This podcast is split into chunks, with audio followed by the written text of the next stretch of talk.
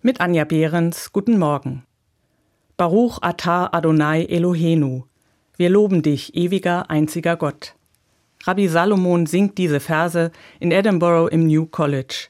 Dort hat in der letzten Woche die liberale jüdische Gemeinde zum ersten Mal ihren Gottesdienst gefeiert. Möglich wurde das, weil meine Freundin dort arbeitet. Und ihre Tochter hat dort in der letzten Woche ihre Bat Mitzwa gefeiert. Bat Mitzwa bedeutet Tochter des Gebots.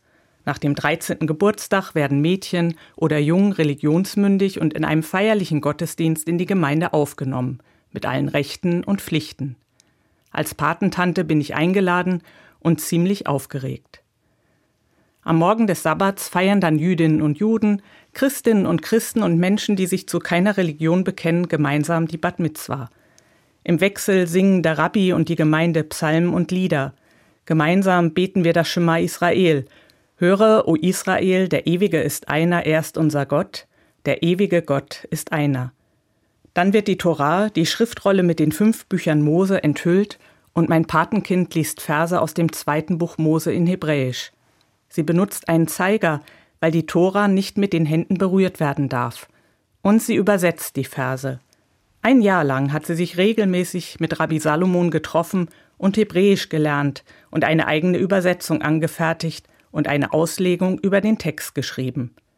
Rabbi Salomon hält eine persönliche Ansprache und er bezieht uns alle mit ein, begrüßt die Gäste namentlich. Er betont, wie wichtig der interreligiöse Dialog gerade in diesen Zeiten ist, dass wir uns gemeinsam einsetzen für Frieden und gegen Ausgrenzung, dass wir in Unterschiedlichkeit zusammenstehen. Und dann singen wir wieder. Baruch Atah Adonai Elohenu. Wir loben dich, ewiger, einziger Gott. Ich stimme mit ein und spüre in diesem Moment die Kraft des gemeinsamen Gebets, das Grenzen zwischen Ländern und Religionen überwindet. Für diesen Moment sind wir eins in unserer ganzen Verschiedenheit. Anja Behrens, Kaiserslautern, Evangelische Kirche.